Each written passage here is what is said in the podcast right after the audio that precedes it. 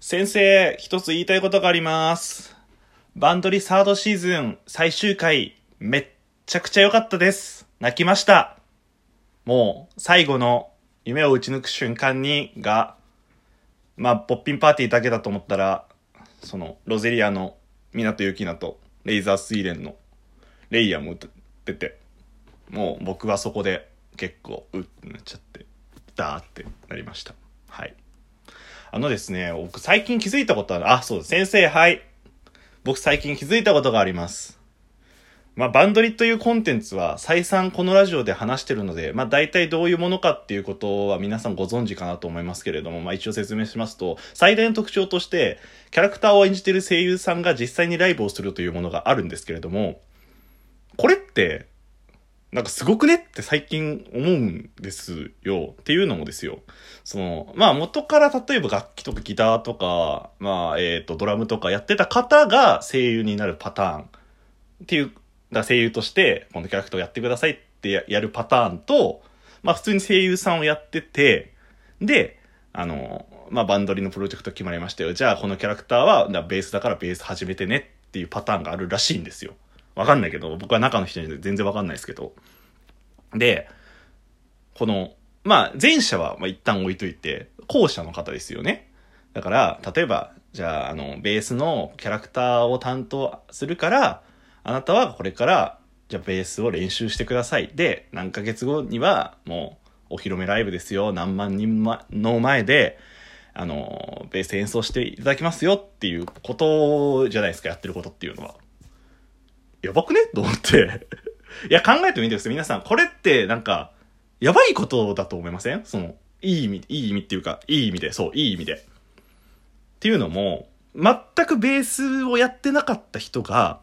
本当に三、もうなんか半年とか一年とかで、もうライブをするんですよ。やばと思って。っていうのも、僕も一応、ピアノを演奏できるんですよ。あの、大学がそういう、保育系の大学だったからね。ピアノも演奏でできて、で、大学進学を機に、まあ、幼稚園の先生だからピアノ弾けなきゃだよねっていうことで、そういう授業があって、本当に僕、トーン記号から習ったんですよ。トーン記号って皆さんわかります？あの、なんか、サザエの、にえってなってるやつみたいな感じの記号で、大体このそ、その部分からスタートするから、トーン記号があると、あ、そうなんだな、みたいな、そんな感じのことをやるんですけれども、全くゼロで、本当ドレミファソラシドで簡単な曲しか、もう弾けなかったと思う、多分。が、まあ、その授業を取って、まあ、授業大体週1で、まあ、1時間半なったんですよ。で、大体課題とか出されてて、で、まあ、これ、まあ、来週までこれ弾けるようになっててね、みたいな感じの授業スタイルだったんですよね。で、あのー僕は結構その、例えば友達とかだと、前日にそのピアノの授業がある前日にわーって練習して、この曲弾けるようになりましたっていうタイプのやつもいたんですよ。ただ僕は、そのなんか、徹夜、あ徹夜じゃないんだっけ？前夜漬けだっけ？一夜漬けが。一夜漬けとかそういうのがめちゃくちゃ嫌いなんですよ。なぜなら寝ちゃうから。だから、結構なんか短くてもいいから毎日毎日やろうっていう、まあ結構コツコツタイプなんですよ。継続は力なりタイプなんですよ。だから、毎回毎回授業が、一週間とか、てか毎日だね、ほんと毎日、ピアノの練習室自由に使えられる、使えるから、毎日休み時間とか放課後とかに、あの、ピアノ練習室行って、まあ簡単な、あの指の動きとかその曲めちゃくちゃ練習してたんですよ。っていうことを、まあ、3年、そうだね、4年生の時はもうほとんどピアノの授業やってなかったから、3年間えやり続けて、まあ、ピアノというものがなんとなくわかるようになって、で、それで演奏できるようになったのが、青天保のサンタサンタクロースと、ヨーコズジャパリパークの簡単なやつですよ。3年かけてこれだけしか僕できないんですよ。まあもちろんね、それに比べて、その、バンドリの声優さんっていうのは初めての楽器を1年で、もう割と完璧というかバリバリ演奏できるようになって何曲もあって、それを、で、何十万人の前で演奏するっていうことなんですよ。だからそれを考えたときに、もちろんね、ほら仕事だから、向こうの方はね、仕事だし、プロだし、まあその中途半端な覚悟じゃないと思うし、僕みたいななんかとりあえず授業でなんとなんかできるようになればいいかみたいな感じのとは全くね、それ覚悟とか全然違うと思うけど、ただそれでも、その裏にはものすごい多分努力があるんだろうな。本当に、シャレにならないくらいの努力があるんだろうなって、僕はなんか自分が音楽、全く音楽ができない土屋が、音楽を生地ちょっとや、やったことを経験したことによって、それを知ることができたなって思いました。だって毎日毎日やってあれだけしか弾けないんですよ。まあ僕がたまたもともちろんもともとセンスないっていうのもあるかもしれないし、そんなになんかめちゃくちゃこう死ぬ気でやるぞって思ってピアノやってたわけじゃないからかもしんないけどね。だからそ、やっぱなんか努力って簡単に言っちゃいけないなって自分でちょっと思っちゃった。なんかあれぐらい本当になんかもう並々ならぬ努力という言葉では言い表せないなんかもう本当決起迫るようなあのまあ、力を持つ人が、ああいうプロ意識だったり、表舞台に立ってみんなを笑顔にさせたりとかっていうことがあるのかなって思って、なんかすごく感動しちゃったんですよね。だから皆さん本当にあの方たちは、すごいんですよっていうことを、なんかお前、どの立場だって思うかもしれないですけど、あのー、思って、ぜひバンドリー見てみてください。本当にそういう人たちがやってるリアルバンドっていうんだから、あの、本当になんか感動しますよ。もう音ってすごいな歌ってすごいなって。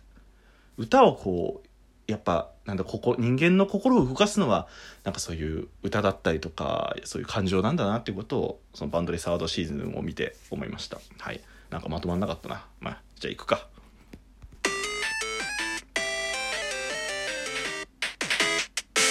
白黒ハンガーのちょっと隙間に放送局はい、皆さんこんにちは、こんばんは、おはようございます。白黒ハンガーのピルクル土屋です。この番組は寝る前の数分間やスマートフォンをいじってる時間など、皆さんの寝る前にあるちょっとした隙間時間に僕らのたわいもない会話を聞いていただこうというラジオ番組です。イェイということで、えー、今回は白黒ハンガーピルクル土屋の個人会となっております。え、ジングル長くない？そう、ジングルを前回ぐらいから引き続いていろいろ試してるんですけれども、今回はゲームっていう、まあ、まさしく、まあ、スーパーファミコンに ありそうな BGM でのジングルになりましたけれども、そのいかがお過ごしでしょうかっていう感じですね。いやーなんかね、バンドリサードシーズンが感動したのもあるけど、なんかそれを思い出しちゃって。自分が、一応ピアノやって、もうピアノやってたっていうレベルじゃないですよ。本当に。なんか、マジでドリームハウスラッシュの最初わかんなかったし、なんかこの、青、黒の鍵盤ってこれ意味あんのって思ってた人間なんですよ。まあ、そういう、まあだ、でも、その音楽をやるとか楽器をやるって凄まじいやっぱレベルになるには凄まじい努力が必要なんだなってことを思ったんで、まあ、冒頭の話しました。ぜひそういうコンテンツのバンドに興味ある人調べてみてください。はい。まあね、えー、前半でちょっと大学の話に触れたので、あの、そういったことに関わる話をしようかなと思いつつ、まあこのシーズンに今話すことじゃないと思うんだけど、まあちょっと話すタイミングがちょっと逃しちゃったんで、今話しちゃいたいと思います。本日のテーマこちら。これから地方大学に行く方へメッセージ。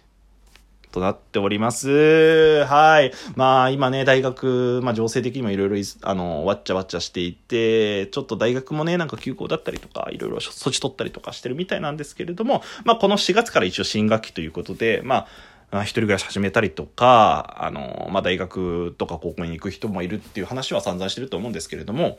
あの、まあ、白黒ハンガー二人でも大学のこういう話したと思うんですけれども、まあ、今回ちょっと僕視点の話しようかなって思います。っていうのも、あの、ベペは結構その都会の大学に進んだんですよ、やつは。だから僕は真逆で、結構地方の大学というか、本当に田、うん、そう、田舎の大学に進学したんですよ、マジで。うん、なので、まあその地方大学っていうと、やっぱりなんか都会と比べるとちょっと、まあなんか遊べる場所がなかったり、つまんなかったりとか、っていう、まあイメージ持ってる方でなんか、こう、ちょっと嫌だなって思う方もいるかもしれないですけど、いやいや、そんなことありませんよ。地方大学には地方大学の良さがこれだけありますよっていうことをちょっと僕お話できたらなって思ってております。はい。まあこれはあくまで僕がそう思ったよってことなんですけどね。まず、なんかね、一つ言いたいのは僕の大学の話なんですけど、簡単に話すと、マジで、もう田舎だったんですよ。なので、なんか、どれぐらい田舎っていうともう本当に田んぼバーみたいな感じの、えー、大学で移動手段とか通勤通、通勤、通学か、通学も、まあ電車とか使わないし、もうほぼずっとチャリで移動してて、で、チャリってなると、まあ、もう本当に車社会が当たり前のところだったんで、チャリだと全然遊びに行ける場所も全然ないし、まあ、じゃあ友達とちょっとラウアンでも行かねってなると、本当にチャリを友達と一緒に1時間とか漕いでようやくつける場所みたいな。そんなレベルなんですよ。イオン行こうってなっても30分チャリ漕ぐしね、みたいな。なんで、なんか遊べる場所は基本的に友達の家とかが多かったですね。まあ、それだけ結構やっぱ一般的な大学生なんか大学終わった後にじゃあ丸々遊びに行こうぜっていうことをしてこなかった人間なんですよ。どっちかっていうとね。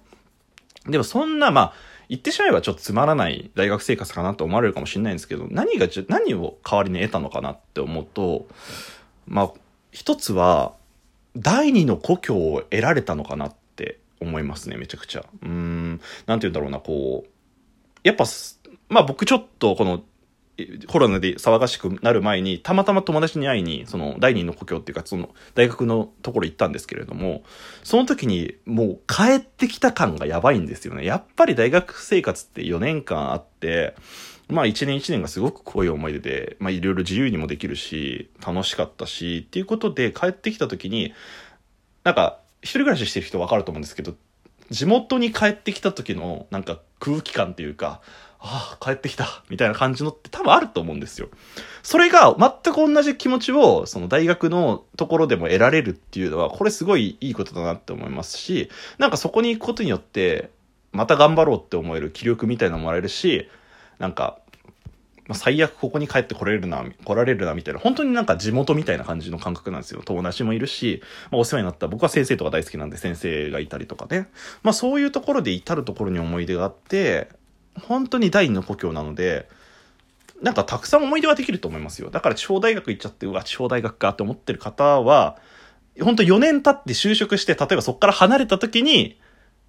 ぜひ、あの、なんかのタイミングで、一回大学のところに戻ってほしい。そうすると、僕の言ったこと多分わかると思います。はい。なんか前半に話使いすぎちゃって、後半全然 喋れなかったんですけれども、まあ、今回は楽器やってる人は、やっぱ、すげえよ、プロはすげえよって話と、